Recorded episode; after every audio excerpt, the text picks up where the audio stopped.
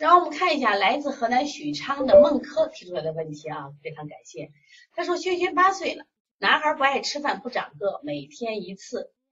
然后呢，九点睡，六点醒，入睡很快。哎，这个挺好的啊。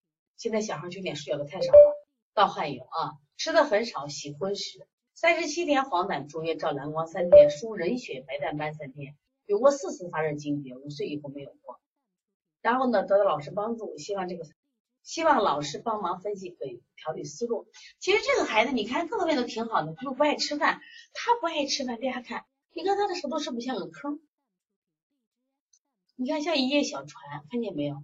首先在前面心肺这个地方啊，它是在舌尖部分翘起，两侧还有翘起，说明心气还旺，肝气还旺，但是整个肺气不足，而且你看胎。也是后逆胎，所以说我觉得像你这种孩子呀，他关键是我们吃的食物呀。首先我们说通过这个五五脏六腑运化，最后由脾输送给肺，由肺来传达到向内是五脏六腑，外达皮毛，知道吧？四肢百骸。你像你这个孩子前期肺这个地方你看多弱呀，肺太弱，我觉得这个色淡。就是肺区色淡有凹陷，完全可以用补肺法，用补肺法，你就给他补肺经。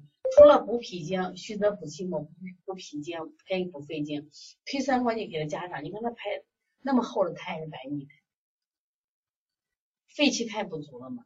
那我把这个思路给理一下啊。我们说肾阳助脾阳，你补肾阳补脾阳，同样可以。补脾经可以补肺经加推三关，然后以仍然也是顺运八卦，顺运八卦啊。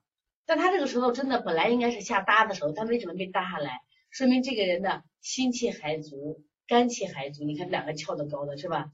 然后我们怎么办呢？心火呢一定不能让它翘起来，心火呢一定要普照大地，所以你加个离道坎，加个离道坎啊。